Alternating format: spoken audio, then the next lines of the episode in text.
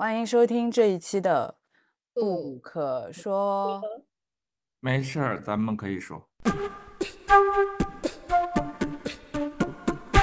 来访者觉得你只关心我身体，不关心我这个人啊之类的一种反馈，这些东西这个大家都要知道了，你讲出来之后没关系。啊，不可以讲吗？好，欢迎今天的嘉宾唐少成。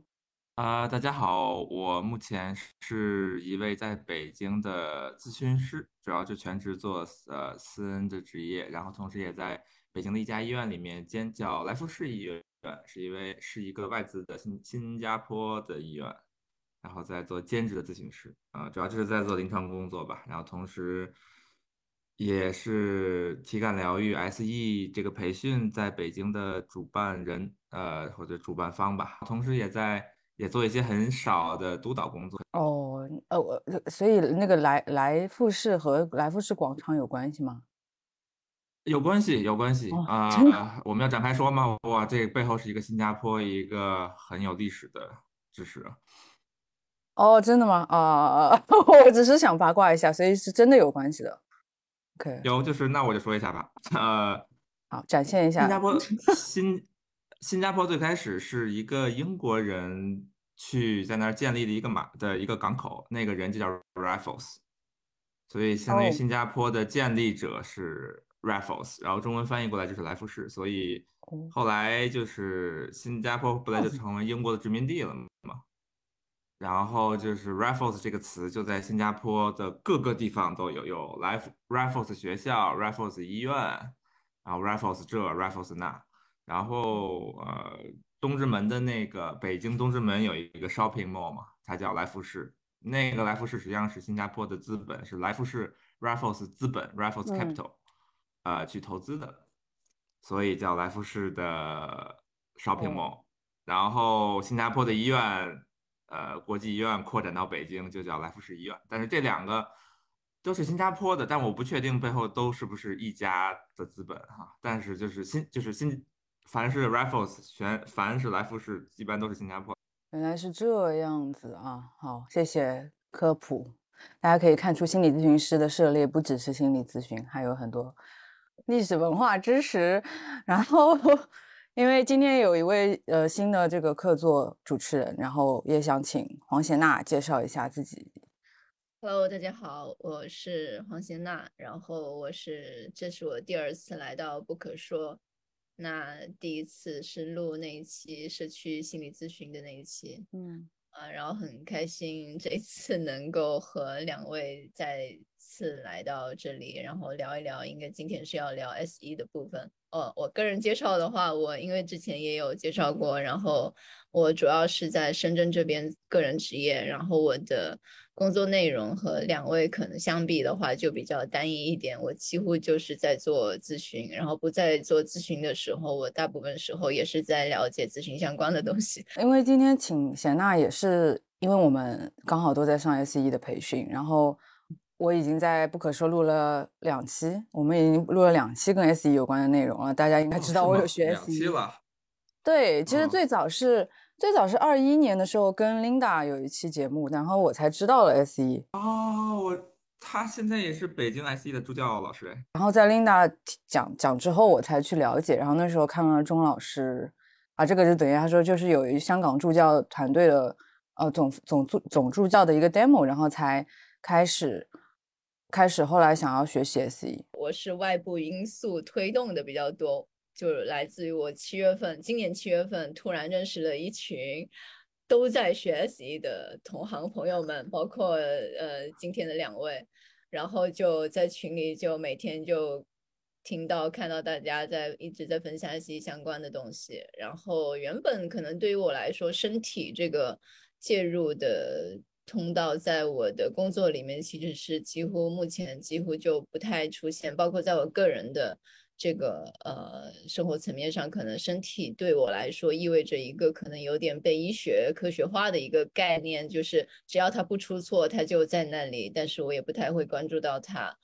那就算它有一些变化，比如说，那在咨询里面你有一些呃改善啊、改变啊，那身体上的改变也是一个附带的一个一个出现的一个现象或者一个改变，所以不太会成为我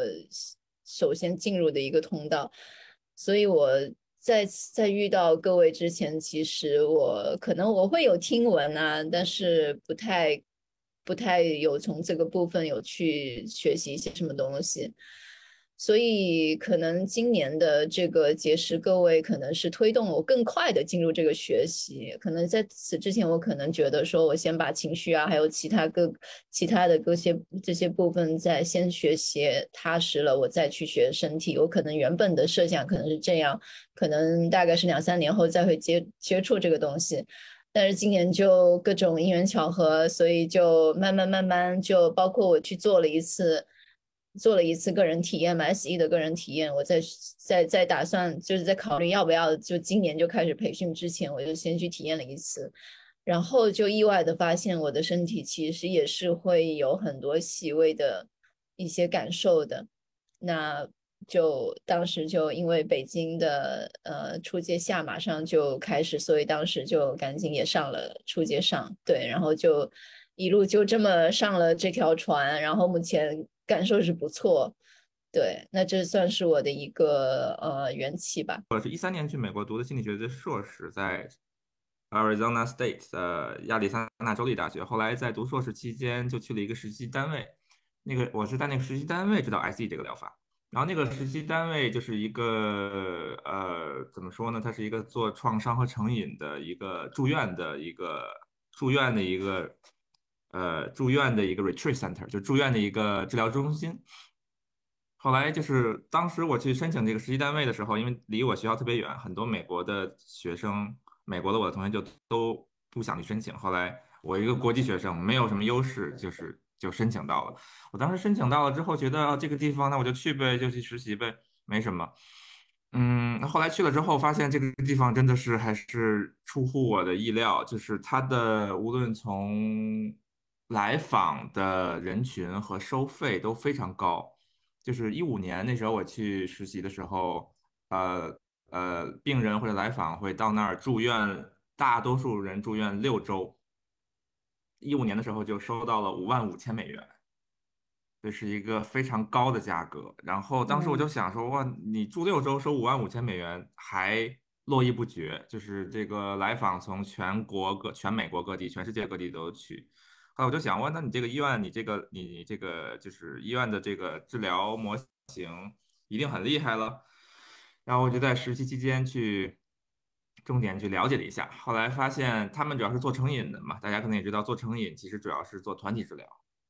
啊，先做 detoxing，先做戒瘾，然后做团体治疗的支持。但是当这个戒瘾快就是当戒瘾的部分结束之后，个人的创伤就会浮现出来。因为成瘾，我们认为是一个人的身体处理创伤的解决方案嘛。所以当成瘾这个问题下去的时候，创伤就会自然的浮现出来。然后呃，那个地方呃做也提供一对一的个人咨询嘛。然后我当时很惊讶的发现啊，他做这个一对一的个人咨询，只给来访提供两种方案。第一种就是 EMDR 眼动脱敏再创造疗法，第二种就是 SE。然后呢，这个咨询师会根据来访者的自己的意愿和咨询师对来访者的评估，就直接为来访者去选你要做 EMDR 还是 SE。相当于他都他都就是相当于他不是传统的谈话治疗，就直接说我们来处理创伤，你得选一个。那我根据你的评估，我建议你选 SE，或者我建议你选 EMDR。后来呢？当时我就想，哇，那你这个就太厉厉害了。后来我就去作为实习生，就坐在就是 shadow，就是呃，相当于呃呃，就是因为我做实习生会轮转嘛，就是在团体治疗待俩月，在个人治疗部门待俩月，在什么家庭治疗待俩月。就是后来我轮到个人治疗的时候，就去相当于是坐在咨询室里面去旁观。这个 SE 或者 EMDR，然后我看了一下，就让我大为震撼。我就觉得哇，这个东西就太厉害了，因为它，呃，我觉得 SE 跟 EMDR 的共同点有很多了，就是它首先都不太需要来访者说很多东西，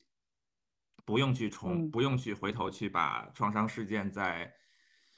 呃，说很详细的说，甚至不说都行，甚至我不知道你的创伤事件是什么，嗯呃，甚至都可以，呃，然后呢，嗯，它也这两种疗法也都是非常具有体验性的，同时这两种疗法都相都比较相信来呃来访者自己的他内在，其实他也是有有一种自愈能力的，所以他不像 CBT 那样说，我咨询师是作为纠正者，我咨询师是作为纠正者或者说路线规划者，可能 SE 跟 EMDR 的咨询师更像是一个引导者，大多数是旁观者的角色，所以我觉得就是我在去旁观了这两个疗法之后。呃，颠覆了我在学校学的很多东西，因为我在那个学校，我当时在那个学校的教授都是白人，呃，资格老的教授都是六十岁以上的了，所以他们教的都是 CBT 呀，还有 REBT 呀，rational，Rational，REBT 是就是另外一个 CBT，嗯嗯什么？对，理理性情绪什么，就是一个 CBT 的前身吧，就都是，然后撑死他们，嗯。再往后就教到 mindfulness，教到正念就不往后教了。所以相当于那些我觉得六七十岁的老教授还在教他们年轻时候学的东西。然后我就感觉我当时在实习单位，就是在实习的那个医院去学的东西，好像就是更加是我觉得是零零年以后或者零五年之后的事情。就感觉在学校就没有太听到教授或者课程里去讲。呃，然后我再多说一句的话，就是然后在实习单位的时候，因为实习也要上课嘛，所以就是在回到学校去上课的时候，我就把这个东西告诉我们的老师啊，跟老师去聊一聊啊，跟我们的同学呀或者高年级的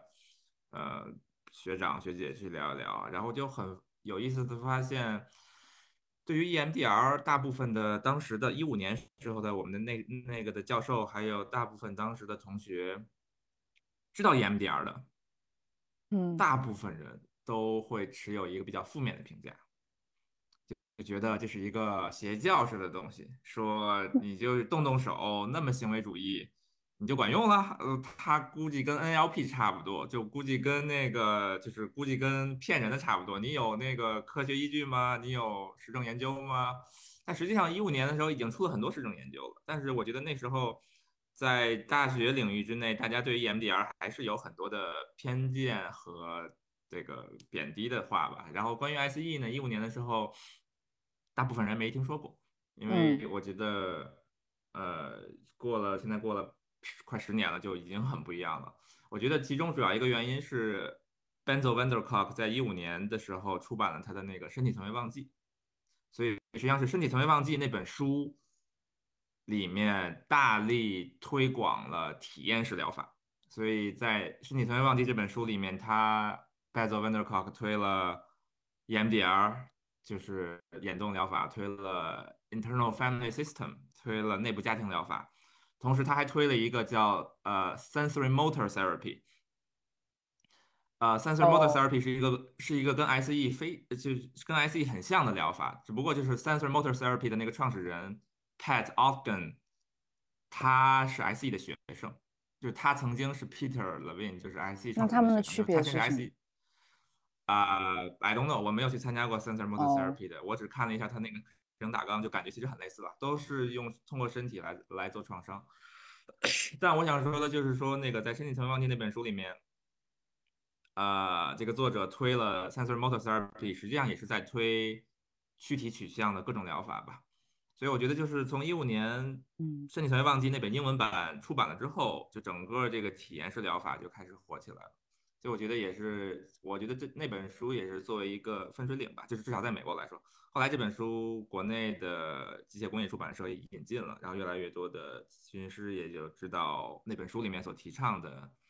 呃，处理创伤的这么一个途径了吧。我我只是感觉我自己没有学过 EMDR，但是我觉得 EMDR 的方式确实非常行为，有一点行为主义吧。然后这个可能会让很多做创伤的治疗师觉得，就是把人抽象成太机体性的那个存在，可能会让人有点不舒服。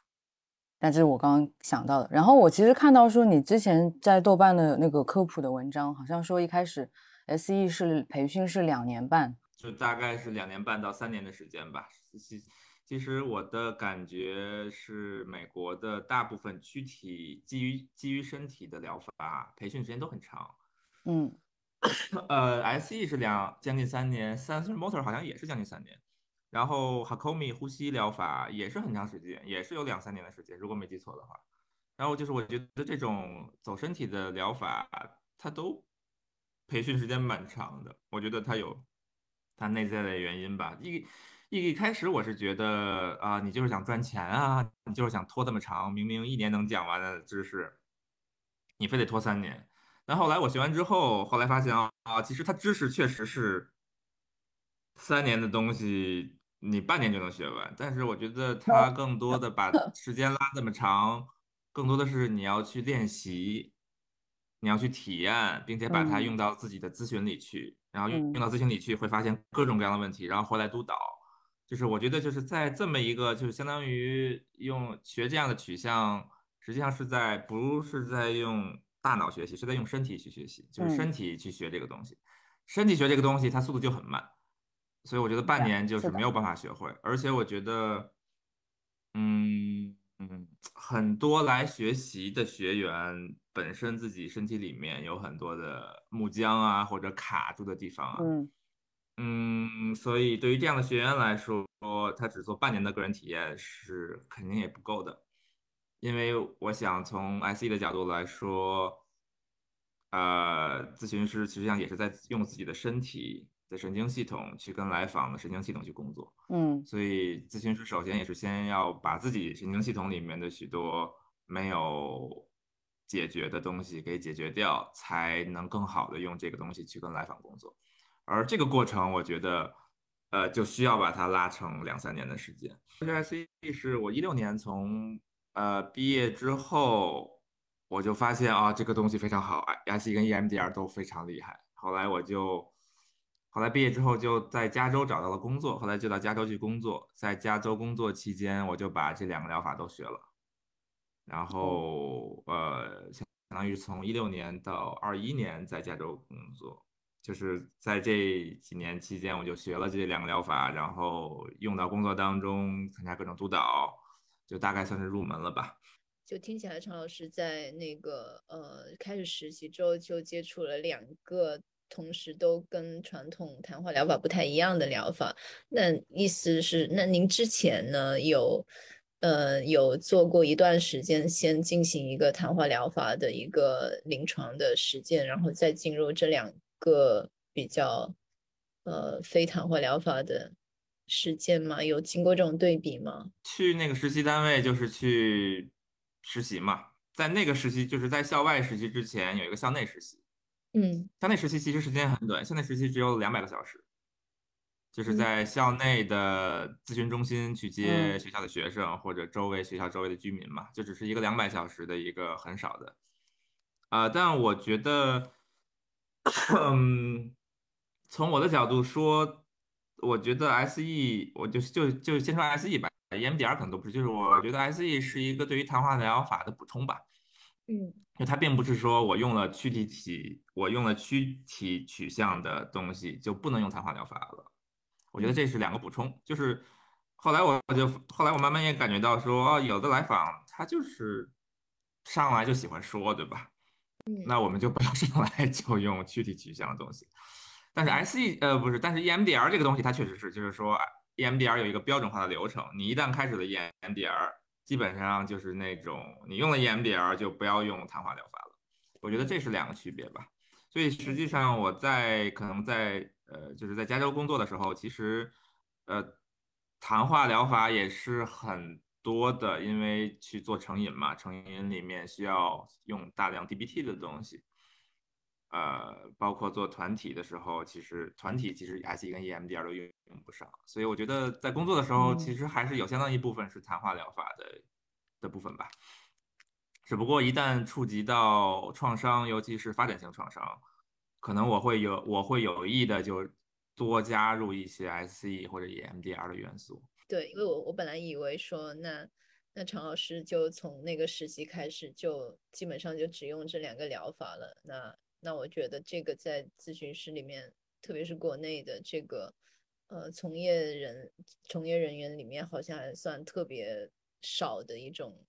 实践的方式。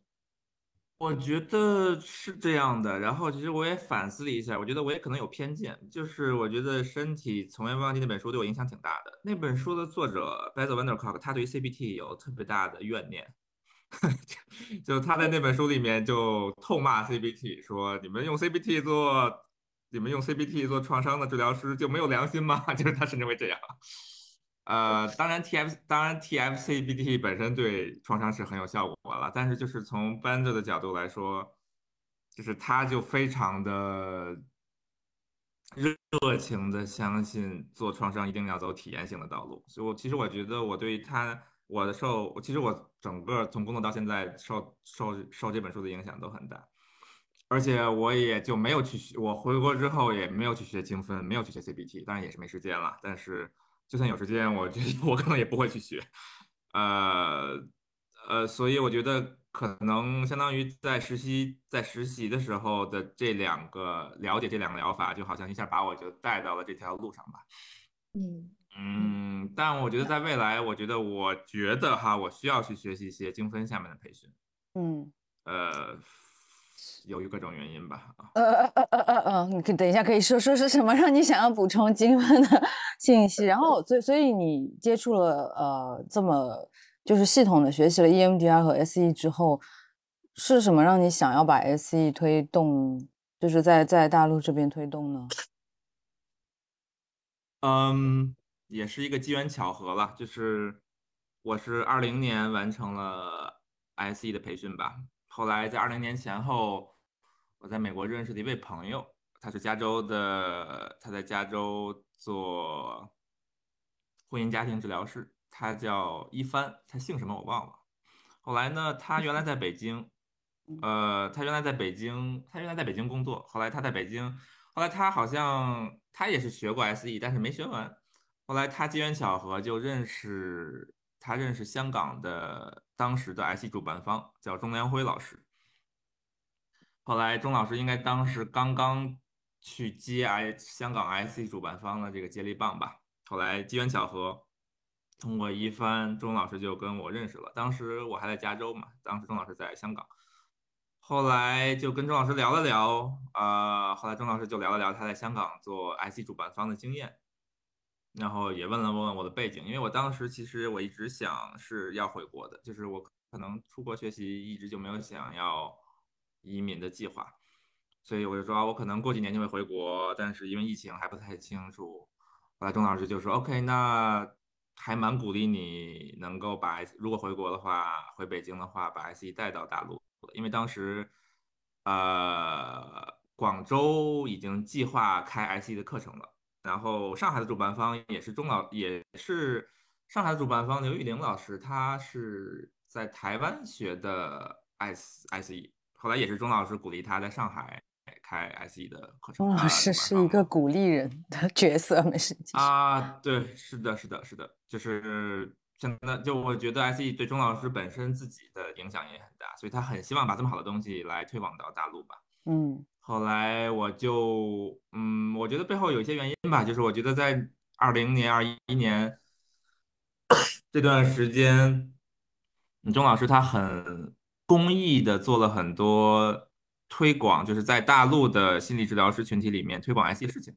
后来我也在背后做一些辅助工作，然后我看到了钟老师在，比如说在线呃线上现场做 demo 啊，嗯。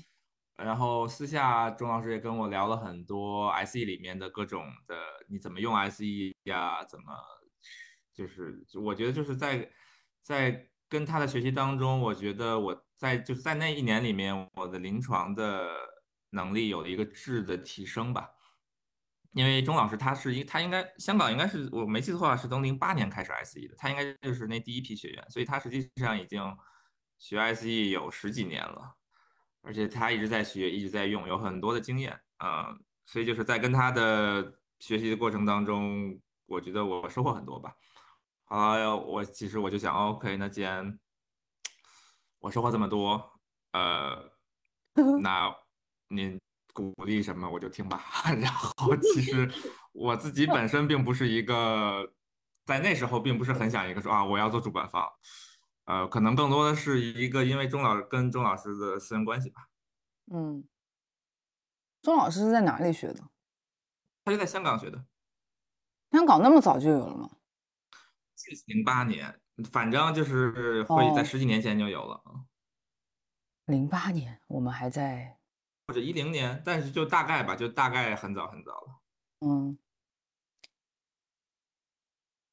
所以，呃，那这个是外在，就是有好像有有有有有人鼓励你去做这件事嘛？就是从你自己内在角度，也是觉得 S E 对你工作的帮助，其实是当时已经感觉到还挺大的嘛。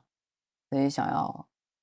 说实话啊，就是包括我们现在开始在北京主办 S E 之后，包括广州跟上海，我也认识这两位主办方嘛，就发现，嗯，实际上。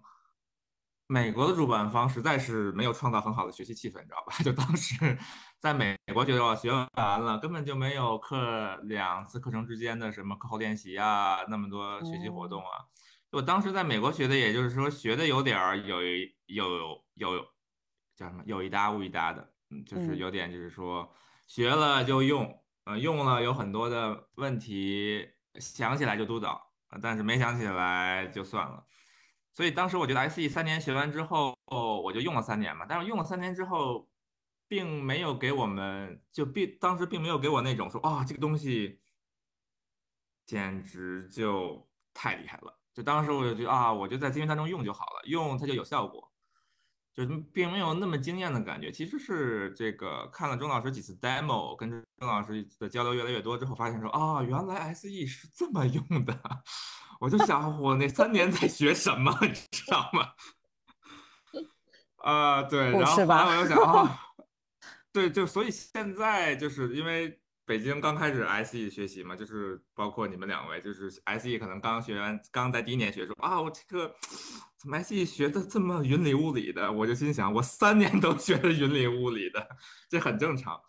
呃，但是就总之是，其实我觉得是，呃，其实 SE 学完之后，呃，钟老师把我更多拉到 SE 的社区里面，认识更多的 SE 老师，参加更多督导，然后包括看了很多 demo 之后，发现哦，原来 SE 把三年的东西连起来，原来可以用成这样。嗯，就是我觉得是一个往回看的时候发现啊，那然后我当时就回头又把三年的教材都看了一遍，说啊，原来这个教材里面。这么多有价值的东西，当时学的东西，当时学的时候可能嗯不知道，就当时因为当时学的时候不不不是从一个整体框架往回看的，但是当三年学完之后再往回看，就三年学完之后再回头看第一年的教材，就发现啊，原来很多东西就都串起来了，嗯，所以是在那个时候就觉得啊，这个东西真的很好，那如果引到国内的话，会是一个长期来看会是一个很好的事情吧。但是我觉得在大陆这边学 IT 的学员也会碰到，我觉得我当时类似的困扰吧，就是你，我觉得你们两位就有啊，就是比如说在学第一年的时候就觉得啊，这个东西怎么我没有啊？啊，是吗？OK，就是就我觉得就就就就就是说这个东西这个概念，我怎么不知道它这个概念是什么意思？这概念用起来会碰到很多问题，它到就是就各种。困惑吧啊！我其实是第一次看钟老师的 demo 之后，我就是一下子理解什么叫低定了。然后我感觉我那一阵咨询就已经加入低定的这个概念。然后当时我还觉得 SE 好好用。然后后来上了课之后，我有点感觉那个注意事项在脑海中越越来越多之后，就有点乱了，就不太确定什么时候到底应该摆档，什么时候应该。减速，然后其实就是，但是但是一开始的那种奇妙的感觉还是很很强烈的，而且我觉得 S E 其实是我参加的培训里面比较有章程的一个疗法哦，因为这还是比较有章程的。OK，因为我我其实参加长程不多，像 D V T 戏剧治疗，它就是完全无结构的，就是基本上前两年也不知道在干什么。呃，不像 S E，它还是有一个很清楚的概念。但是因为我在上海上的，后来我不知道北京的课怎么样。呃，但我觉得 S E 就是呃 S E 的培训也让我很一开始很惊讶的地方是它的助教配比很高嘛，就是好像三十个学生就有快二十个助教，然后每三个人一个小组里面都是六天的那个，每一次培训六天，其实有一半时间都在做练习，然后也是配助教的，这个就给感觉很好，就是感觉好像这个就是疗法是很靠谱的，因为毕竟有这么多前人都在，然后他们还能提供指导，这个就是一个很好的背书。嗯嗯嗯，我不知道贤娜上的感觉怎么样，因为你是在线上。对我，我其实 那个从我其实最开始是有那个感觉，但我觉得我看到我我是觉得有看到后面，因为我那个它是六天的一个一个网络的，就是我看的是六天的那个嘛，啊，然后我是看到后面我反而更理解前面了，就是前面刚开始确实。我不知道可能是 Lara 的讲课风格啊，还是说当时剪辑确实 有点破碎，会让我觉得我从一开始，因为我是一个学东西，我可能我看这个概念，我就想要延伸到另一个概念的那种人，就是我可能从一开始我他可能要从一个点开始讲，我就会开始想了很多，但但是这个很很难嘛，嗯，但因为一开始我其实看。S E 之前，其实我对于那个多重迷走神经啊，然后包括呃聚焦里面那些概念，就对于说你你你对身体的知觉或者或者这个对身体感受的一个觉察开始，这个东西本身就有助于调节调节你的这个身体感受。这些这两个大的比较常用的这两个呃概念，其实在接触 S E 之前，在其他地方也。也其实我觉得慢慢成了一个共识一样的东西，特别是在创伤这一块上面，那是有一定的理论打底的。只是说可能在呃其他流派，比如说聚焦的这个框架里面，他用别的语言来解释这个东西。那在 S E 里面，他用了另一套语言来解释这个东西。那我在学的是 S E 这个语言。那在最开始学习语言，你可能刚，比如说你你。刚学一个语法，你可能还不知道那这个这个呃东西到底具体是什么样，可能最初的就那个模糊，可能是更多来自这个。然后浸泡了六天之后，因为我是分，我其实是没有完全连续的，比如说今天第一天、第二天这样子去连续的，我反而时长拉拉长了。然后在这个过程当中，我又我又去有有去做像小组练习啊，然后还有看钟老师的 demo 啊。然后我自己在来访是就是一些比较新的新接的来访身上有去用一些啊，就这个过程当中积累，再再去看这个课程，看到最后我反而觉得前面的东西我也了解了啊，所以现在就处于一个呃没有那么模糊的这么一个过程当中，嗯，对，我觉得。嗯，很好啊，我觉得比我当时学的那个 learning curve 学习的速度要快很多。因为我觉得我当时可能学这个东西的时候，就是一个咨询师，因为一六年的时候刚刚开始咨询，我也没什么咨询经验，学一个新疗法。所以我觉得对于新手咨询师学这个，如果咨询经验不多的话，比如说如果咨询经验没有在两三千个小时以上的话，其实我觉得最开始学的 learning curve 会学习速度会比较慢的。一定要有临床经验之后再学这个，会去把很多事情都串起来。对，而且而且会有的时候学到这个，然后就突然想到，哦，原来我之前某个来访在在什么的时候，他出现的那个躯体反应原来是这样，就会有这种，对你你你你已经储存了一定的素材，临床的素材和经验，然后你再学习这个东西，我觉得比较确实是，嗯，比较比较比较快一点，对。是的，刚在学的时候，其实我在当时也是一个很理论化、很走头脑的人。我当时在学 SE 的时候，当时在 Berkeley 学 SE 的时候，就是在伯克利那个地区，我去那儿那儿参加的培训。我记得当时在课上就放 Peter Levine 的这个创始人的 demo 的录像，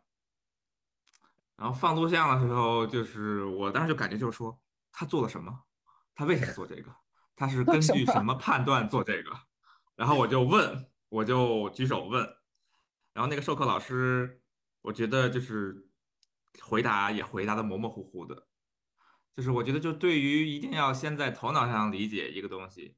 才让自己相信去学这个东西的学员，其实在最开始的时候会有很大的障碍，因为一般 SE 的助教跟老师就是说，呃，他可能会给一个很模糊的回答，或者说给你扔扔几个概念，但是这个概念我们也不懂，然后最后就变成了说啊，你往后学吧。往后学你到第二年、第三年你就明白了。嗯，就是是，然后 然后就会给这种走头脑的学员就非常的有挫败感，你知道吗？哦，我其实我跟你是相反的，这个东西就是如果不是我体感上我能理解，就或者我我过去的某个经验能对到这个理论，就算这个理论说的很有逻辑，我也不一定能听进去。OK，所以当时看那个钟老师 demo，我就觉得哇，就是我我我好像知道他在做什么，就这个实在是太厉害了。就是当他用语言把这个这个东西做出来的时候，我发现哦，原来人的体验是可以这样去影响的。然后就觉得 SE 真的好好精细，就其他的治疗好像没有到这个层面，就是那么细的去去去去调微调这个这个感觉。呃，所以现在在大陆接受 SE 培训的学员是什么样的人群比较多呢？他是新手咨询师呢，还是呃 body worker 呢，还是嗯嗯怎么样？嗯，我觉得跟，因为目前呃广州是从，如果没记错的话，广州是从呃二一年还是二，应该是从二二年开始的第一第一班，上海也是从二二年的，就广州是二二二二年的五月份吧，然后上海是二二年十一月份，然后北京是二三年的七月份，相当于现在三个地方都是第一班，或者说就是呃广州可能开了第二班，上海、北京未来也会开第二班。呃，我觉得我这是我自己的猜想哈，就是我觉得在这个培训开始的早期，呃，跟主办方的背景蛮有关系，因为主办方他要宣传嘛，可能主要是主办方自己的渠道，所以我想，呃，对于，呃，就是我想对于广州来说，因为广州的主办方他之前有过很多承办培训的经验，然后承办的培训有很多是比较 New Age，或者说我们所谓的身心灵疗法相关的。所以我猜测或者我了解到，可能广州的学员里面有很多是呃 New Age，就是叫什么新时代，或者叫可能身心灵疗法呃这个 community 里面的人吧。然后上海的主办方他他有满，他是一个呃，他是一个就是他应该是二级心理咨询师吧，但是就是他同时做很多，他在上海做很多。呃海上搜救的遇难者家属的安安抚工作，所以其实他在就是在上海第一班里面有很多是做应激创伤处理的这么一个学员，就是说需要呃，因为我也因为我去上海也帮忙嘛，然后看到学院里面有很多实际上就是海海上搜救，海上搜救就政跟跟政府合作的海上搜救的一个心理救助小队，就是比如说。有亲人遇难了，在海上遇难了，然后怎么去安抚亲人？嗯在当时有一个急性的这么一个心理的呃创伤吧，啊，然后可能也包括溺水的创伤，因为 IC 在第二年里面有一个专题是讲溺水创伤，所以我觉得就是也会很实用。嗯，然后可能我实际上我在国内其实并没有太多的。就是国内本土的资源和人脉和认识的人吧，所以可能我主要认识的更多的是很多从海外回来的心理咨询师，就是在北京啊，或者说北京的一些认识高校的朋友，所以会发现北京的很多学员可能有很多是海外的回来的咨询师，或者有一些高校的老师，或者同时也是高校的心理咨询师的呃高校心理咨询中心的咨询师。所以我觉得，在这个培训最开始的时候，会跟主办方本身在本地的 networking 很有关系。但我猜测，在未来，当这个培训在大陆的呃知道人越来越多之后，可能会慢慢的更加平衡吧。因为大家都知道，这个培训是呃做创伤的，比较专业的，嗯，然后可能就是。三个地方就都会有越来越多的比较平衡的学员来参加吧。但我在美国参加的时候，实际上美国的学员组成大概是一半一半吧，有一半是从谈话治疗来的心理咨询师，比如说是就是心理治疗师啊、精神科医生啊等等等。然后另外一半是 body worker，就是呃身体工作者，就是比如说头肩骨治疗师啊，或者就是。按摩疗愈师啊，加州那边 Big Sur 有一个伊莎兰学院，他就专门做按摩的嘛。嗯啊，然后包括瑜伽老师啊、针灸师啊，有很多 New Age 身心灵的从业人员在当时在伯克利去参加这个培训，嗯。所以就感觉至少在伯克利的那个呃课程里面有一有有一半儿一半儿吧。嗯，但是国内的 Body Worker 这个社区还不是很大，所以但是在上海学院里面已经有瑜伽老师来参加这个培训，所以我所以我就感觉 IC 这个培训，它更多是呃是谈话治疗的治疗师跟 Body Worker 身体疗法的治疗师中间相遇的一个培训。嗯因为我觉得对于谈话治疗的咨询师，他其实对身体非常的无知 啊。然后啊什么啊，我说反过来也是啊，就是啊？对啊，然后其实 body worker 他可能对心理，就是对于创伤理论也不是知道很多嗯啊。就是于是我觉得把这两个合在一起，就是它相当于是这两个群体中间都能够受益的这么一个培训吧。嗯，对。我我我我不知道贤娜有没有问，就我我觉得好像在，因为离上一次录 SE 应该也快一年了吧，就是录 SE 的 SE 的播客，然后我自己最近也有一个体会，就是，呃，我我最近有一次刚好 SE 是线上练习，然后我就拿一个比较小的一个应激的反应，在练习里面做了一下那处理，然后我隔天见自己的咨询师的时候，我也讲了这件事儿，然后我发现就完全不一样，就是 SE 可能更多的是帮助我发现我当时那个应激没有完成的防御反应，它背后的意图是什么，然后我其实当下我把那个动作就就可能就就是完成嘛，或者是可能照顾到身体的那个那个流，就是可以画上一个圆，但是我的咨询师跟我说的是，呃。他他那个就是到后面有一个点，其实我们讨论的是说，其实有些时候的耐受和忍耐是是需要的嘛。然后，但是这个耐受完了之后，你的不舒服是可以被看见的。就是我发现他就是在两个层面上对一个人的同一个情况做了不同的回应，然后这个东西就让我觉得在想。怎么去平衡吧？就是有时候在同样来访提出一个事件，然后我自己工作也是，因为我也接很多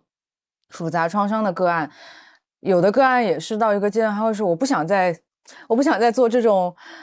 构建稳定我生活的东西了，然后我就想跳入创伤漩涡。我觉得那个是我重要的重要的问题，然后我从小到大最大的感受就是没有人在意这个问题，然后如果。他就比如说，他不是说 SE，但是如果治疗师一直在做的是稳定，或者是慢下来、慢下来，那这个背后不知道，就是可能他有一部分被触发到这种类似的这种就是回避的感觉，回避真实问题的感觉。但这个也让我在思考，就是在谈话和身体当中的这种奇妙的平衡要怎么找？我不知道你们有没有类似的感觉？嗯嗯。我我觉得对这个问题我还蛮有一些感触或者一些想法的，就是我我我就是在想，就是呃，SE 里面的那种照顾，对一个来访的照顾和关心，和传统谈话疗法里面的咨访关系和共情，这两者的一个对比，我觉得这是一个蛮有意思的一个问题。包括我在呃，进在 S 一，就是我在看，就是听有时候听常老师分分享啊，有时候还有包括在呃 Roger 课上啊，好像有反复出现的一些，就是比如说来访者觉得你只关心我身体，不关心我这个人啊之类的一种反馈，这些东西，这个大家都要知道了，你讲出来之后。没关系，啊，不可以讲吗？没有没有没有没有。P.S. 一下，Roger 是那个北京 S.E 的老师。对对对，你接着说。嗯、对，那然后我一开始也也也也容易就是往比较批判的方面去想，或者说哦，体感疗愈这个东西，好像体感这个词好像让我觉得啊，那我就只是身体从身体层面去工作嘛。但是我不知道为什么我个人对这个部分有很相反的一种体验呢，就是。嗯，就我觉得好，好像你你只关心我身体这一点，在我个人的体验上是是是不太有这种感觉。我我反而觉得说，那那那个人都都能落到实处来关心我的身体，不管我在他在呃语言上跟我说的多好听，他都会很切实的去关注我。关注我身体上有没有有就舒服还是不舒服？我觉得这对我来说，我不知道为什么我会有这个感觉，就是它是一种更落到实处的关心，而且对方实实在在的在用他的身体来来来体验我的体验。那我觉得这个部分跟 Raja 的很强的共共鸣能力是对我是有关系的，就是就是因为他在 demo 的时候会反复的说。嗯，因为我也在胸腔上这里感觉到很多的难过，所以我才会说，我一直在说难过，难过这个词。然后我就，虽然他的语言啊，他的他的什么没有说啊我很难过，然后或者说他的肢体没有看起来特别的呃温柔啊或者什么，但是我觉得他好实在，就是他他在启动他的身体，他在用他的身体来跟我共鸣。然后我可能跟我，我觉得这个可能跟每个人的依恋关系啊，或者平时的情感表达有关系。就是我可能会觉得语言表达更容易，比如说交浅言深啊，或者说呃很容易你可以学会一种语言表达呀。但是如果他是直接动用了他的身体来跟我我产生共鸣，然后来来让我觉得他在现场，然后让我觉得他在感受和我一样的感受。然后我就会觉得这好实在啊，然后，然后我也和我的这些感受在一起，然后那个那个感觉让我觉得很，我不知道，我觉得这个这种关心让我我本人是觉得很受用的，所以我在想说反过来，但但可能也跟我我本来在谈话还有在这些这些比较那个叙事的语言的这个部分，我本来就已经有了。所以，我我现在在感受这个部分的时候，我可能两者都有，所以我觉得是好像更落到实处了。那可能对于像张毅刚刚的那那些，我觉得我也很能理解。如果我我都没有去谈论过这件事情，因为因为因为创伤的处理，它是一个很整合的过程嘛。前面稳定好了，它后面包括要从叙事上重新去去怎么去整合这件事情，它肯定是我觉得是必要的。所以我也不觉得他一定要只是停留在呃身体和稳定的这个部分，这个我是完全认同的啊。所以我只是分享一个，就是我个人的对于在身体上被关照、被照顾到底是一种，嗯，到底意味着什么？可能对于我个人来说是有这样一个感受。我不知道，呃，因为常老师好像也说很多，他在 S E 的培训上面他是比较走脑，或者说他需要从理论上去反复的去去琢磨这个事情。那对于常老师个人体验来说，又是怎么一回事呢？我稍微打岔一下，就是确实，因为我觉得身体共鸣是最简单的，所以我会觉得用了身体共鸣，反而不会给我一种就是这个是他做了很多的感觉。因为我觉得身体共鸣很容易，就是身体共鸣是每天都在发生的东西，但是用自己的心去关切一个人的那个态度是不一定的。就是因为你共鸣到了，你也可以选择操控，你也可以选择忽视，但是他处理的那个态度是人性还是不人性的，这个对我比较重要。可能我不知道，就你说了这个之后，我在想，可能是因为我觉得身体共鸣很很廉价，不是很廉价，就是它就是一个常态，就是人跟人之间互动一直都在发生。我觉得这两两个两个。两个概念，就是一个是说，呃，对方说了什么话让我身体有感觉，这个部分当然它时刻在发生。那我说的是说，呃，那个共鸣可能更贴合，更更说，哦，如果你感受难过，我也感受难过。你你你讲起来，你心跳加速就心跳加速，然后你等一下就就就是非常细的一种，就是我也知道你你内在发生了什么，而且包括。呃，像塞班的这个概念，就是它不只是身体感官感受，而而且是我知道它背后你的情绪，包括这个你的意向啊，包括你的意义这些部分，其实全部整合进来。我我我真的觉得它不是一个纯身体和生理的一个东西，就是我觉得我我完全可以再讲一个非常。呃，在谈话很谈话，跟谈话是差不多的一个东西，但是我同时把身体加入进来，然后我就会觉得，嗯，对，哦，没有，我我就是我就是可能感觉身体，就是我我学 SE 就是因为我觉得我身体感受太多了，然后我不知道怎么去调节，嗯，所以所以我我其实听你说的时候，我觉得可能是，就是我们本来觉得什么东西比较珍贵，这个东西可能每个人的感受是不一样的。对，对，我觉得是的，嗯，对，我觉得很多，我觉得很多学员或者治疗师，实际上做到身体共鸣还蛮难的。尤其是我觉得很多治疗师，或者我觉得很多人吧，就是如果跟身体的连接不是很强的话，其实不容易很做到身体共鸣。嗯，所以我觉得在 SE 里面真的能做到说，咨询师说，我觉得我现在胸口有有一些闷啊，有一些重，然后去 check 来访者说啊，我好奇你现在胸口感觉怎么样？嗯，或者我猜你现在胸口也有一点闷吧？不知道是不是也有一些不舒服或者难过？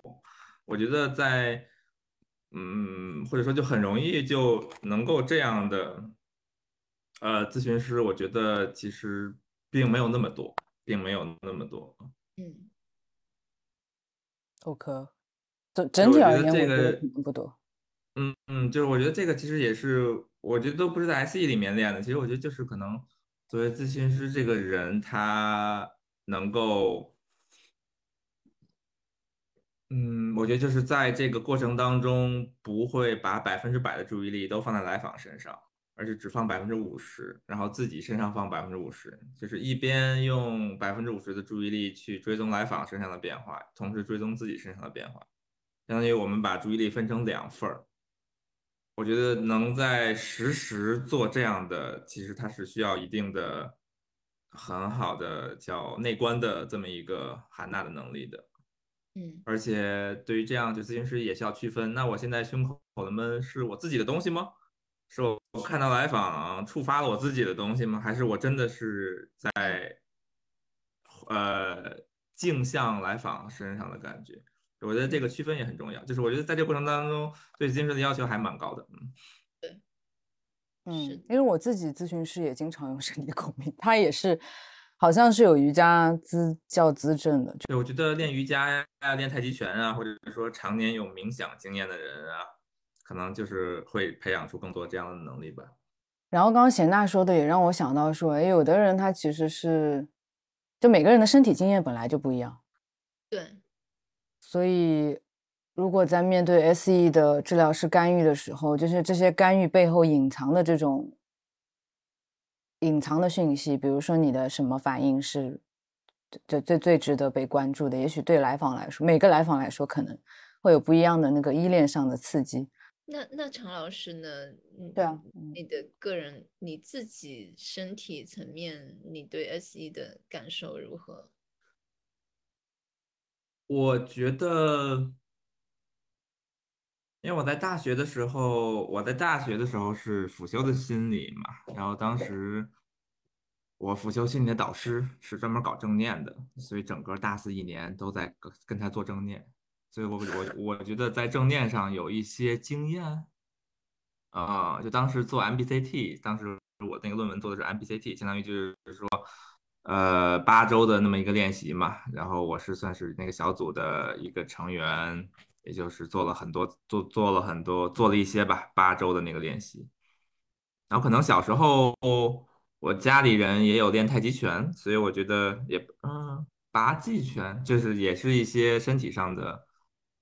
就是你用身体去做一些事情吧，所以我觉得可能培养了一些吧。但总体来说，我觉得我在身体层面的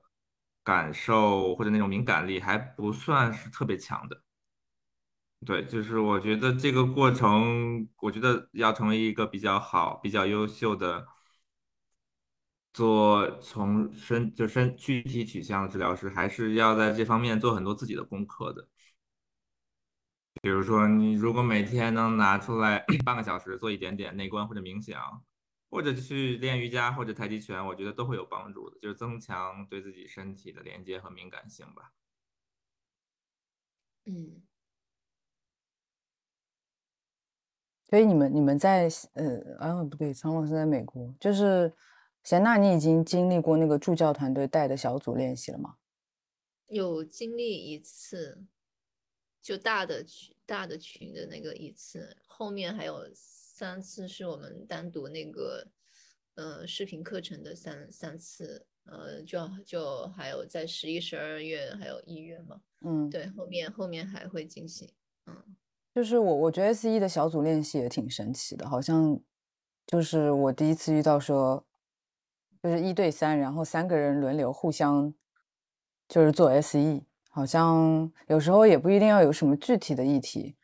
就是生命中的一些小的一惊吓事件这种就可以嗯，做，就还挺挺有趣的。对，因嗯为我说到嗯，啊，你你们说说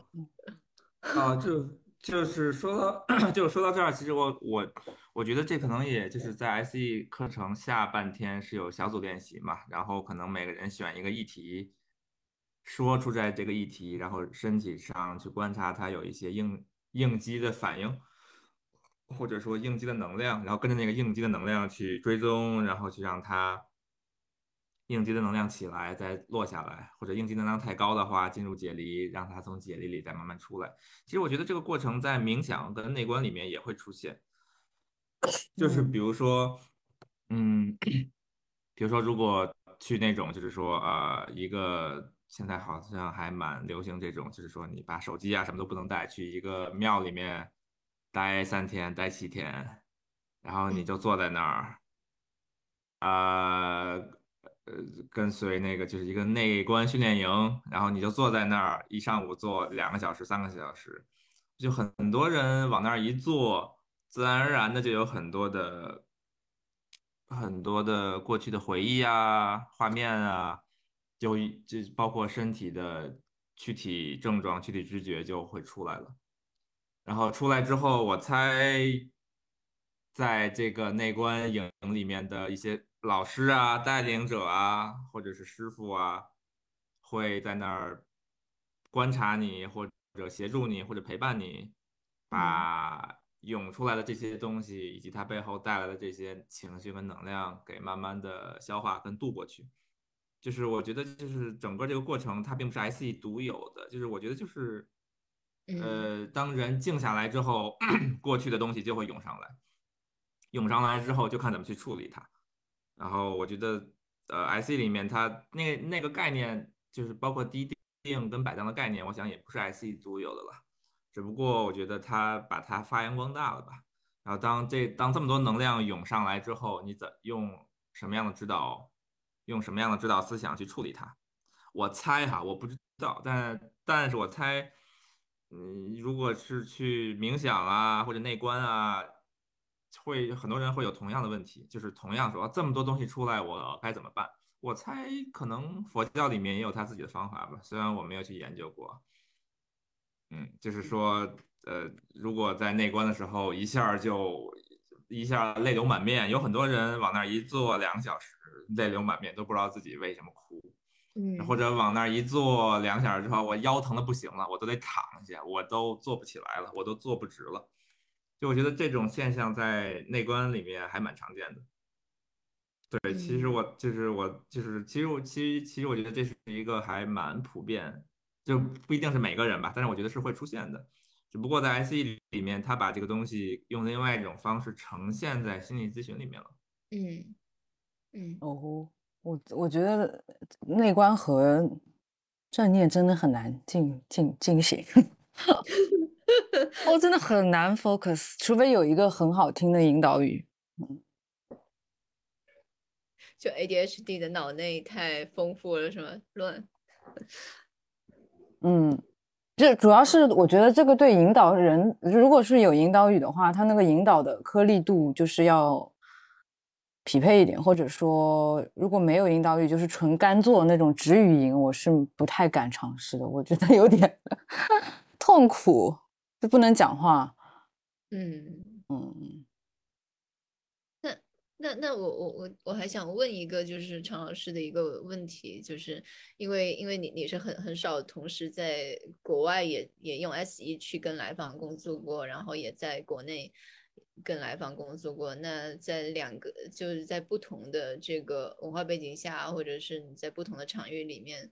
呃，去跟来访做身体的工作，有什么？不同吗？就是来访的反应啊，或者对这个身体取向的接受程度啊。因为我有看到你豆瓣上面也有一一一种，你也有提过一个说法，就是说东亚文化，因为它有很多羞耻感的部分，所以它在情绪表达、情绪语言和这种什么对于自己内在一些想法的表达上面会。这些词汇相关的词汇会比较少，或者在表达这个部分的时候会有一些耻感，所以呃，中国人可能说他抱怨躯体上的痛苦或难受，比比抱怨他情绪上的这个部分要来的更容易。那这些部分有在使得他使得你在国内跟一些来访用身体会更顺畅吗？还是它具体呃区别在哪里呢？嗯嗯，这是个好问题。我嗯，我就在豆瓣里写的是我当时的一个猜想了。嗯，就是我可能我自己本身不是一个在咨询里面嘴特别聪明或者嘴特别快的人。你是说因为我作为咨询师，嗯，就是因为我知道 EFT 嘛，Emotional Focus Therapy 叫。情绪聚焦疗法，对吧？我知道那个疗法就是对嘴的要求特别高，来访说一句，然后咨询师回馈三句那种。呃，虽然我没有参加过 EFT 那个培训，但是我认识很多学 EFT 的朋友，然后我就听他们说了说参加他们的督导，参加他们的朋辈支持督导，然后听他说了说，我我觉得哇，这个东西我真的干不了，或者说我参那个培训会很辛苦啊。嗯。嗯，就是我就我是这个感觉啊，呃，然后所以我当时一一看到 IC 跟 EMDR，我就觉得这个东西应该其实对于我作为对于我自己的特质还蛮适合的，就是我不用在咨询里面用头脑去时时刻刻的去想接下来我该说什么，我该怎么我怎么用语言去回馈这个事，去向来访反馈我看到和感受到的东西。我不太用时时刻刻去想这个事情，我就觉得对于我来说是一个对于我作为咨询师来说很很省力气的事情。就比如说，如果我 如果我做 EFT，我猜哈，如果我做 EFT 一天做五个，我得累死。但是我如果做 SE 的话，我应该还会觉得还会蛮有精神的吧。所以我觉得这是从我自己个人的一个角度先说吧。嗯，然后另外呢，就是我觉得我也确我我现在可能依然对于当时可能在豆瓣里面说那个观点是一一六年一七年吧，可能现在我觉得依然是那样吧，就是我感觉，呃，美国人不能不能说西方人吧，因为我只知道美国人的经验啊，就是我觉得美国人他表达自己的情绪是非常顺的，大部分人啊，就是比如说。嗯，就是比如说，如果我们如果我问美国人说 How are you feeling today，或者说对于这件事情你感觉怎么样，他会直接说我真的觉得很愤怒，或者说我觉得很难过，我觉得很悲伤。嗯，但是这都是翻译过来的哈。但是刚刚我说的这几句话，在中文里面说出来，就好像不像那种很顺畅的沟通一样。就是或者说来访他可能不太会说，我觉得很悲伤，就是他直接表达情绪，我就感觉对于中国人来说，有好像就是中间隔隔着一层，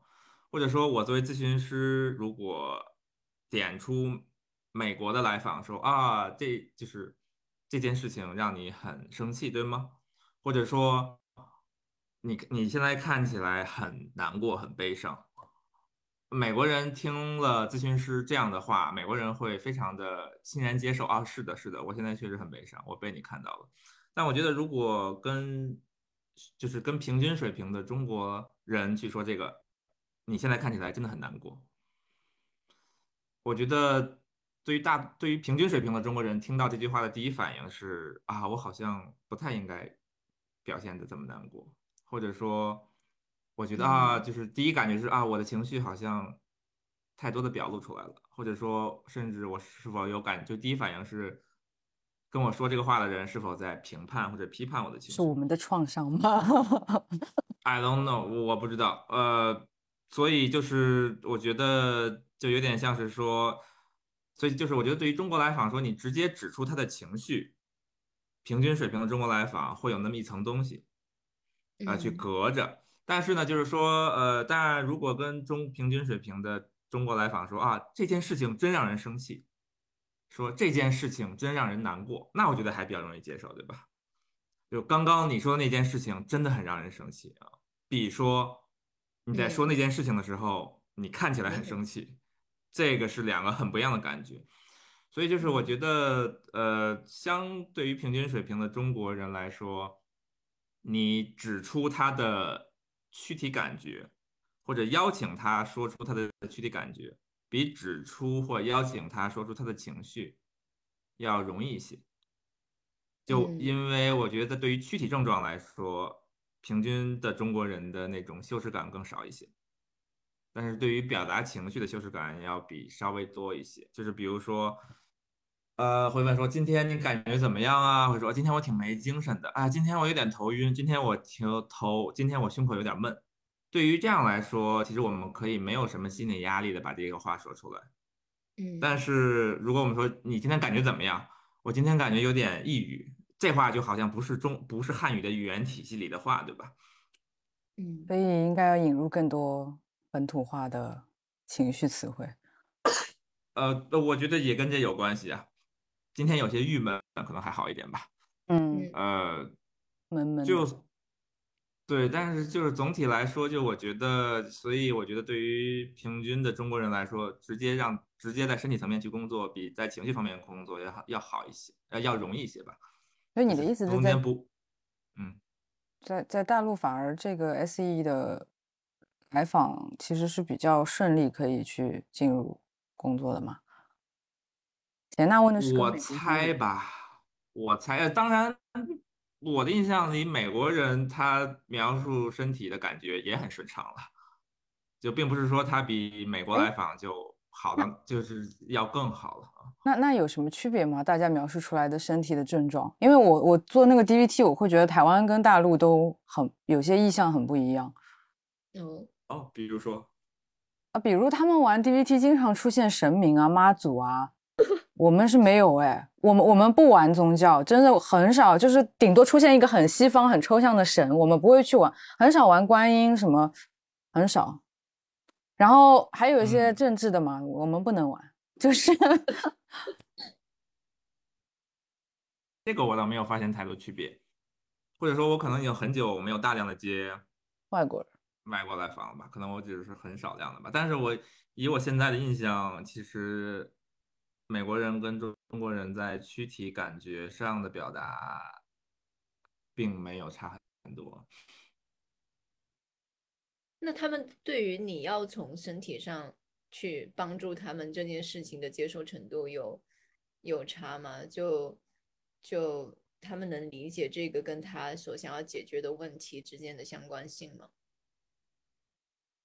嗯，我觉得这个也差不多。嗯，我觉得甚至对于对于中国平均的中国人来说更容易接受一点吧。为什么？我不知道，我不知道，就是可能中国人觉得，就我我我我觉得中国人、印度人本身他他他就是挺身心一体的吧。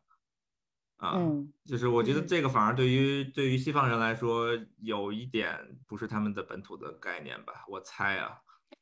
呃，嗯，你说，你说，没事没事，你说，我想说 EFT 了。啊，就是因为呃，就是因为我觉得中国人对于吃药肯定没有外啊西方人接受的多，就是对于吃精神精神类药物，对吧？对，就我之前看过一个观点是谁说，我忘了，他就是说，呃，像日本啊。中国呀，印度啊，当人碰到生活里的艰难的时候，呃，这些文化发展出来的解决方案更多是身体静止，或者说身体缓慢移动，通过这样的方式来缓解外界给自己的压力，比如说静坐呀、瑜伽呀、太极呀，对吧？嗯。但是这个观点是说，对于西方人来说，更多的是往嘴里吃东西，比如说喝酒啊、吸毒啊、吃药啊，对吧？所以西方人所谓的就是西方人，更多是说我身上难受，我就要吃一些什么东西，让它马上就好。但对于刚刚说的中国、印度或者日本，我猜还是有所谓的静坐传统，有儒家或者佛教的背景的文化，更多是说，那你就在那儿忍受着，只不过，只不过我们教你一种方法，如何比较舒服的忍受。所以我觉得，就是对于后者来说，相对来说，因为他就是忍受嘛，就是在身体上去忍受，所以我觉得反而对于后者来说，相对来说更容易去做心理教育一点吧。哦，那是我们的比较健康啊，比较智慧，比较不容易上瘾。啊，对对对，所以成瘾问题比嗯比美国或者比欧洲、英国要少很多。那这样内内在资源是这也算一种内在资源了，就是这个文化系统里面的一种自带的一种对于神对于痛苦耐受这个部分的内在资源，可以算吗？我觉得是吧？就佛我我猜哈，虽然我不我不太了解，但是我猜佛教说的就生活就是苦，对吧？说生活就是 suffer 啊，那如果。这个人就很痛苦，他然后就啊，这就是生活的本质。就我觉得可能算是个资源吧。嗯哼，我我稍微说一点点，刚刚就是唐老师说到 EFT 嘛，也因为我前面之前也在上 EFT 的培训，就是我感觉 EFT 它很多时候一句话要讲的很慢很长，其实跟 SE 的原理是蛮接近的。就 EFT 也会说，我们在很应激的情况下，其实没有任何话能真的进入我们的身体和大脑。所以，治疗师之所以要把语言调的听起来特别煽情，是因为一旦触及到任何认知性的语言，其实，在争吵的伴侣或家庭，他们的吸收会很少。然后，EFT 就是也是就是把话说的特别白，就是说啊，所以这个东西好像在告诉我说。他真的很不在，他他是那么不在乎我，或者是你做了一件小事，他就可以对你大发雷霆，或者是对你吼，就是他他他就是把话讲的特别白，然后特别慢，而且 EFT 对我来说也有困难，因为他要把一个东西重复好多遍。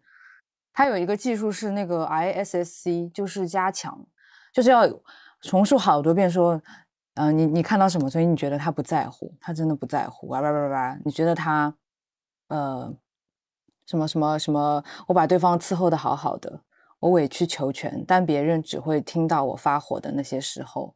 有多大声，多难听。就是他要不断的这样子重复。然后我是一个不喜欢 话讲两话要讲两三遍的人，所以这个这一点就会，呃，也会有冲突。但我感觉其实我学 EFT 之后，哦，我学了 SE，在学 EFT 之后，我发现 EFT 有很多，它是在用语言做地定，它是在用语言去降低那个认知的防御水平。然后他也很强调说，我们的大脑要去建立新的连接，其实要很多遍。所以治疗是不能只就是你觉得一个一句话，你一一个点讲到了，他们就能懂，他们是懂不了的。而且他们如果在争吵的时候，他们的那个就是吸收能吸收新东西的功能是关闭的。所以 EFT 第一个阶段一定是降低冲突，把冲突降下来，才会去重重构或怎么样。就那这这些事情，EFT 其实也很强调那个慢。就慢了，它才能真的吸收进去。所以，所以这个就是我学完 S E 学 E F T 的时候，也感觉到好像不管是什么疗法，就是这一点是，就是都是蛮尊重身体的，蛮尊重我们人去学新东西时候的那个过程的。哦，这还挺挺挺共通的，所以我想分享一下。嗯，我觉得能掌握 E F T 这门语言技术的咨询师都很厉害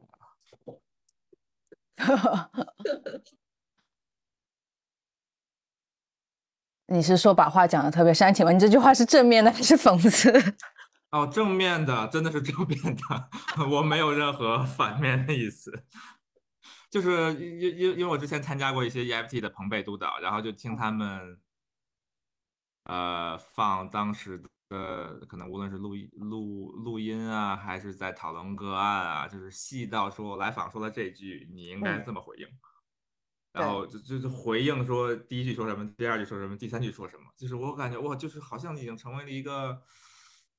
啊很自然而然的反应一样。就是怎么给反应，就是用语言怎么去调这个事情，就我觉得这个这个真的是很厉害啊。嗯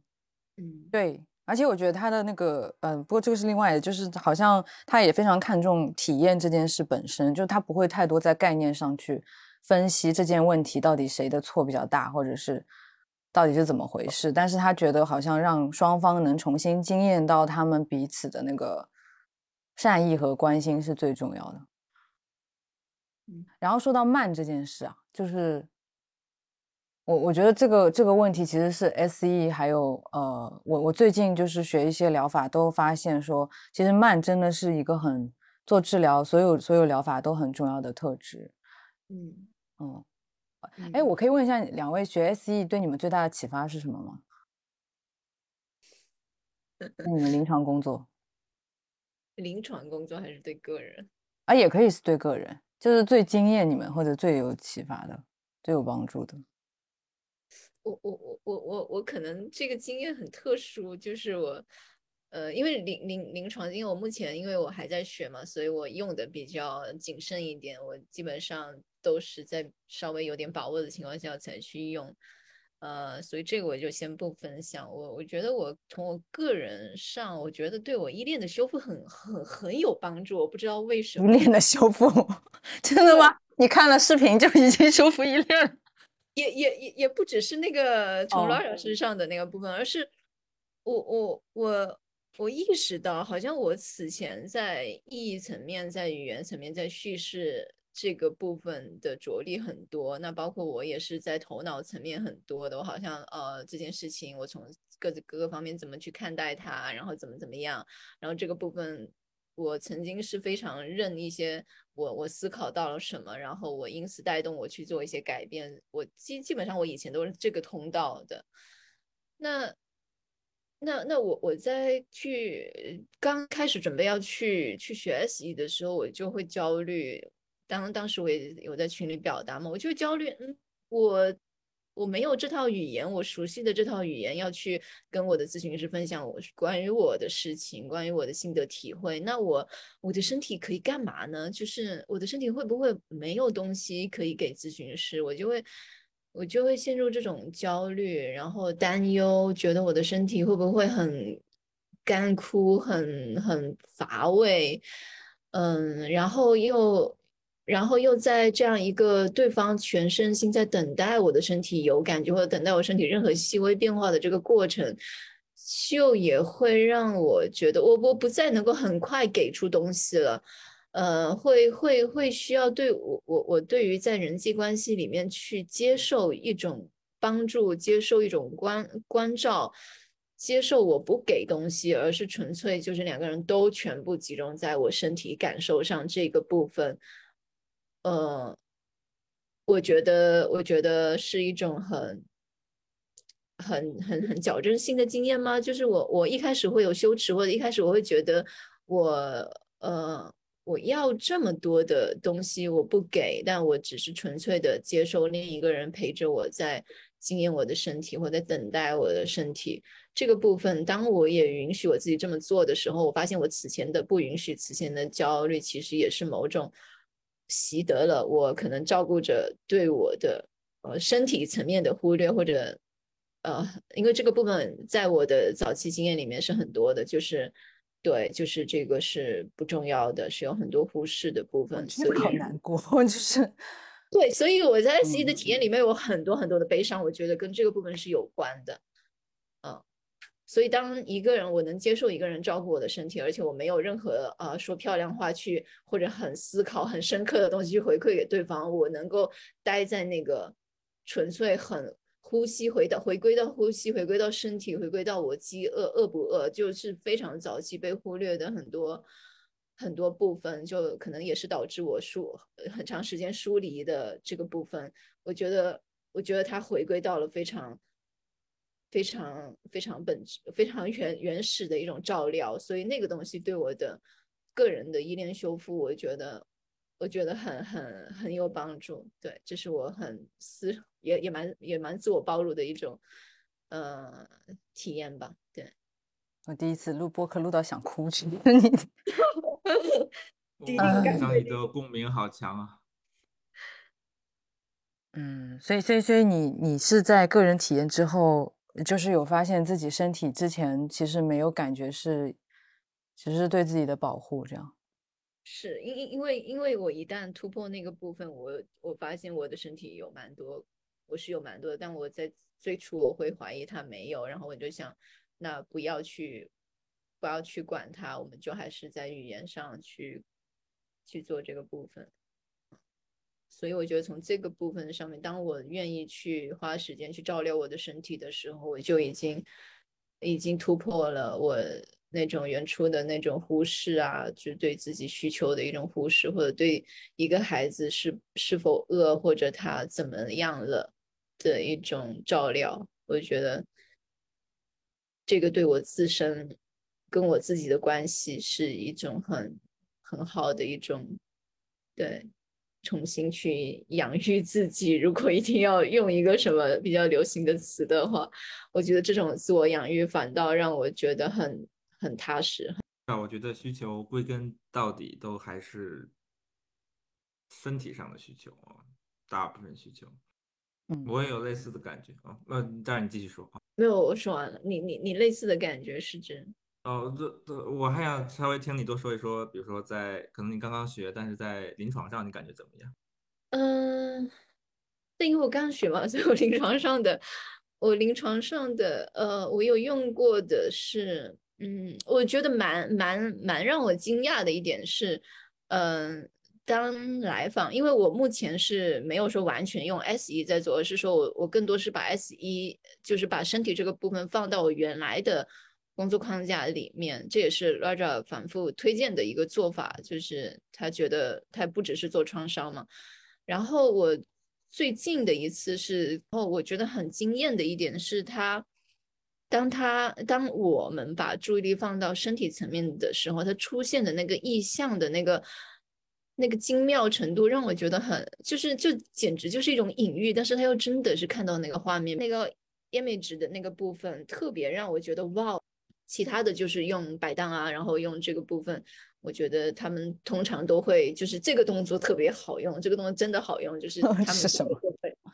对，就是这个，呃，这个我不知道你你有没有，你们上海班有没有这个动作？但这个动作我发现对来访的安抚效果真的，我用了三次都。他们的反应都很好。啊，这个动作是一个手放在脑门上，前额，另外一个手放到后脑勺偏下一点，就是小拇指放在枕骨上，然后大概大拇指就自然的落在了脊椎的第一节上面。这个是什么意？就是在比较什么的时候用效果特别好？就他们的能量很高的时候，他们往这个胸腔和头脑啊很高的时候是吧？对，我在个案上的功效，我我我我我用了挺久了，我有点我有点记不太起来了。但是我可能一开始就是对情绪特别高的那个低定很有用，然后现在就是会更丰富一点，就是可能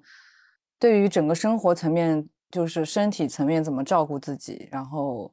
呃怎么搭建那个呃就是什么样的东西是资源，就因为自己可能也在探索中发现说，比如说我很喜欢阳光，然后。呃，我我在做一些什么事情的时候，那个情绪会比较容易毛躁，然后做什么时候会开心，就是因为对自己的关照更细腻了之后，可能对来访说的一些现象，我有些时候能感觉到他们是因为什么，就是身体层面的那个扰动是什么，让他们又有了一个什么反应，那个反应是针对他们身体层面的某个反应做出的反应。呃，现在会更加觉得 S E 是整个引引领我去。就是更好的去看到很多的身体经验到底应该怎么怎么处理，然后我们在日常生活中，呃，就是怎么怎么安顿自己的身体。我觉得小组练习有一些督导说的话也蛮有帮助的，就是这是因为 SE 才了解到的。比如说，比如说我做一开始练习的时候，助教可能就会说我百分之八十都在关注对方，关注自己太少了，百分之二十才在关注自己，所以他让我回来。然后我回来之后，我发现确实好，我自己会好很多，就是会稳很多。然后很多都惯性就是会类似的嘛，就是可能我会贴对方贴的太紧太细，然后。但要给对方留一些空间去感受，就是有些东西，他其实会在小组练习中看到你自己的一个风格上的惯性，嗯，然后这个关注力朝哪儿，可能也是我们自己的创伤反应这样子。然后还有像贤娜说的，我这一次跟这个督导聊的时候，就是说有些想象力过度丰富，其实是一种解离。嗯哼。然后这个概念我之前是不知道的，但是知道之后，我好像听一些个案的时候，我突然有了不同的视角。就是说，有些想象和意象是他内在的东西，有些是帮助他解离的。像这些层面的这些层面的知识，我感觉好像在别的培训中会比较少吧。就 S E 它是针对创伤，然后它又很了解身体，所以你能在这方面学到很多让临床工工作更加精细的东西。嗯。好，所以大家可以去报名啊！谢谢谢谢推广。每次都在种草。贤大师，你刚刚怎么若有所思？呃，因为因为你刚刚说画面意象太多，有可能是一种解离嘛，我就想到当时团都的课上有一个报的一个，就是他的他在他在身体工作的时候，反复反复的用各种。在各种各样的意象之间跳来跳去，我当时还在想这是一种什么样的现象，但是当时没有听到督导有这个解答，但我觉得你刚刚有解答到我这个部分。我说一下对我的临临床上的很大的影响的话，其实第一个就是刚刚张毅说的，对于解离的理解更深了。嗯，可能之前当提到解离的时候，一定是解离到一定程度了，解离到失忆了，嗯，解离到多重人格障碍了。就或者解离到时间感、现实感已经很弱了。之前看到解离 （dissociation） 这个词的时候，可能想到的那个状态。嗯，但我觉得学了 SE 之后，发现解离真的是一个有不同层次的东西。嗯，就是在很多时候，其实我可能学了 IC 之后，发现哦，来访里面其实解离几乎是无处不在的。嗯，对，就其实就是只要是一点点觉得跟重力失联了。或者说，当聊到创伤的体验的时候，情绪比较高了，然后高到一定程度了，它就已经解离了。嗯，然后在那个时候，当我们把它定义为解离的时候，我知道，OK，这个时候我就不能再往下走，我就得拉回来了。之前根本就没有这个概念。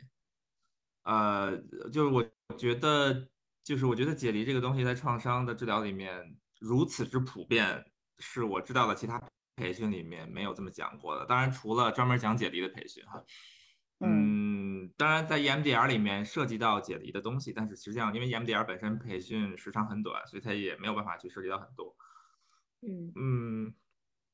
嗯，对，就就包括对于解离的不同理解，就是比如说顺着刚刚张怡说，就是很多的呃小孩儿在成长过程当中。有大量的时间是自己待着，他是会解离的。嗯，对，解离的方式就是想象力或者白日梦，他可能是看电视或者看书，或者创造出一个自己的世界，像那个《Inside Out》那个电影叫《头脑风暴》啊，《头脑特工队》头脑就在里面不就有一个有一个粉色的独角兽吗？就是那个，就是其实就是一个解离的象征啊，就是那个主那个小孩儿主那个主角的那个小朋友创造出来的一个意象，是他的一个朋友，所以我觉得这个确实是在解，就是在创伤语境下的解离是一个很大的帮帮助吧，对于我做很多工作，嗯，然后就是我觉得给了我一个一个思维的转化，一个转变嘛，就之前。我在接触 SC 之前，特别的，我内心就抵触那种特别的，就特别身心灵的那种东西，你知道吧？就是比较 New Age 的那种东西，就是，呃，就是之前特别抵触，就是什么，呃，就是在比如说零零七年、零八年在大陆特别火的什么胡因梦啊，什么啊什么，那不是台湾的，对，但是就当就是那那一段时间，胡因梦翻译了很多嗯身心灵的东西到大陆吧。嗯嗯，然后就是包括就是许多身心灵的东西吧，就是就当时都觉得啊这个玩意儿就是蒙人的，但是其实呃，感觉学了 SE 之后，对可能身体的扮演的角色更了解之后，发现，呀那些背后有一些他自己的价值观，但是他但是它里面是有有用的东西的。就是这个是让我一个一个很大的感觉吧，因为我记得当时在参加培训的时候，班里好多身心灵的治疗师，什么专门专门做气的呀，就是那个气功的气呀，或者是什么能量治疗师啊、energy healer 啊，什么脉轮啊，什么这些东西的，就。但是我觉得在 SE 的学习过程当中，跟他们也慢慢呃会聊一些东西，会发现啊、这个东西实际上是你就甭管它背后是不是有科学依据吧，但是它至少是有用的。然后包括透过 SE 看到了很多我们听起来不是那么有实证支持的疗法，但是都还会莫名其妙就都蛮有用的，比如说头降骨啊。嗯啊，或者叫颅底椎啊，就是像就是这种一系列的跟身体相关的东西，或者伊莎兰的按摩呀等等。呃，因为会发现其实很多通过谈话治疗没有办法去解决的东西，需要去使用触碰的。比如说那种很严重就一下就解离的来访，其实触碰是一个就是适当的触碰，有经验的触碰，还是一个蛮有必要的过程。呃，对，就是有很多解离真的很难去处理，就是如果只是通过语言或者只是通过没有触碰的这种过程的话，嗯，所以就是我觉得那种无论是带触碰的呀，或者是有身心灵的东西，它背后它是有它有效的地方的。嗯，这个我觉得也是学完之后，在我对这些东西的态度上一个很大的转变吧。嗯，是对，然后最后如果要说一个的话，就是我觉得 SE 它很注重安全感吧。我之前安安全感这个概念在我脑海当中就很模糊，就是什么安全感，都说是资访关系，我们要给来访安全感。在 IC 里面把安全感 （safety） 或者资源上升到一个很高的高度。嗯，然后我慢慢就发现这个安全感是在咨询里面很重要的，因为来访如果没有这种安全感的资源，是很难去往创伤里面去走、去消化的。就是相当于这是一个做创伤工作的一个最大的前提。啊，所以无论是跟咨询师的关系，或者是或者说就是不是那种精神分析的咨访关系，而是说咨询师给来访者提供那种含纳能力，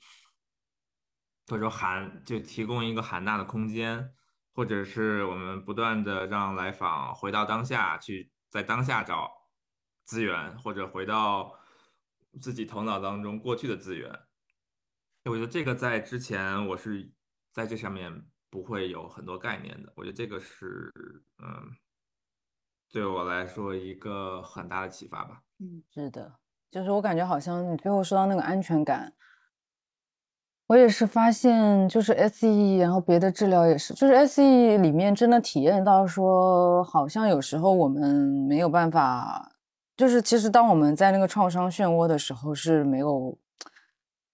没有办法真的有什么修复和释放的，但反而很多时候就是在资源里面的时候，人就会自然的开始释放，或者是流泪。就是当很多次发看到这样子的情况之后，就是自己临床上对于安全感的那个看重，然后对于来访的这个处理创伤的节奏也会有一些不一样的看法吧。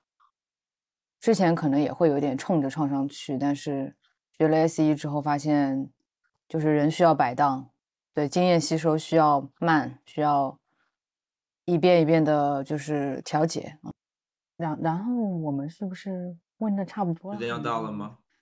哦，可以用一句话说说你觉得统筹 SE 培训是什么样的体验吗？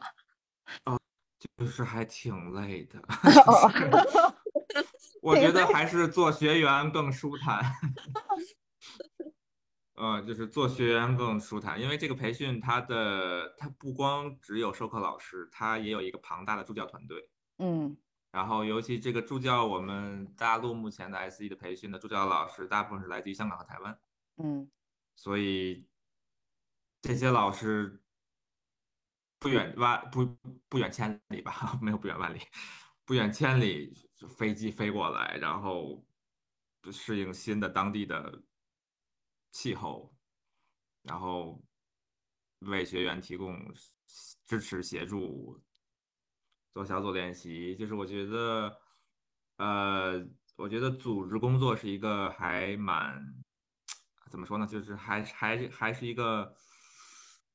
呃，我嗯，因为 SE 这个培训的主办方，我应该是个不成文的规定吧，就一定都是 SE 的毕业的学员。啊，呃，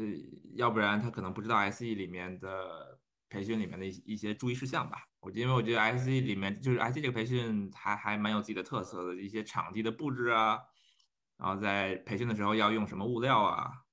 然后呃，包括在培训的时候座位的安排啊，嗯，因为可能。嗯。嗯，就是比如说对创伤知情的培训，就是比如说我们聊到一个在这两天培训里面讲了一个很创伤的感觉，即使学员不说，但是你会感觉到啊，就整个这个培训场地里面的整个的能量就会很不一样。然后嗯。助教老师他不光是只是来为学协助学员做小组练习，就是助教老师本身嗯。在培训场地里面也是对能量强度本身的一个调节。包括嗯。助教老师都坐在哪儿啊，然后助教老师需要可以去比较敏锐的去，呃，敏锐到学员的需求啊，因为确实在培训里面，呃，在练习里面是用学员自己内在的一些创伤去作为工作材料嘛，所以一定会触发学员自己本身内内在的很多东西，然后在这个过程当中，助教老师就需要知道，呃，可能我需要更加关注或者说照顾哪些学员。可能这几天哪些学员的内在就很需要助教老师的支持。嗯嗯，对，所以就我觉得这个培训作为学员真的是一个很好的体验，就是就是感觉到被照顾到吧。然后主办方就更多的是去照顾老师和照顾助教老师的。呃，所以就是这么一个感觉吧。所以我觉得作为主办方，就是要相当相当于是把这几呃，把授课老师、助教老师跟学员，呃，粘合在一起的一个角色吧。就我觉得考虑的东西还蛮多的。然后这个培训，其实我觉得也可能实话实说，它不是一个很好的商业模式啊，我觉得已经很好了。嗯啊。就是我说的商业模式，如果从因为我感觉从盈利来讲，它课程时间嗯很长嘛，然后很多就是可能呃，比如说第一年我们招了，比如说有十个学员，到了第三年就剩四五个了，这是一个很正常的一个的一个所谓的流失率吧。当然，它也不一定真流失，它可能是上到第二年触发了很多东西，觉得我要休息一会儿，我要等下一届的第三年再上吧。嗯嗯呃，或者说在中间学员自己因为时间的原因，或者说因为比如说要去怀孕生孩子啊，或者说要去搬家呀，就没有办就没有办法在这个地在这个在这个地方上了。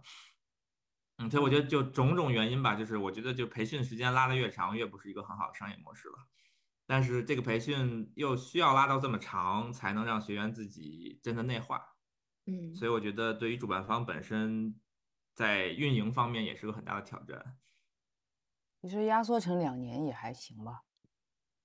呃呃，这个它的标，它的这个课程大纲是 SE 总部定的，所以我们主办方没有权利去改。好的，我是真心很希望 SE 可以发扬光大，是个好培训。然后，如果大家有什么对 SE 感兴趣的话，可以关注哪些渠道呢？会把一些联系方式放到这期播客下面的文字介绍吧。好，那我们今天就先聊到这里，谢谢谢娜和少晨，为我们慷慨贡献自己的大脑和神经系统，还有身体。嗯，那我们就下次再聊，拜拜。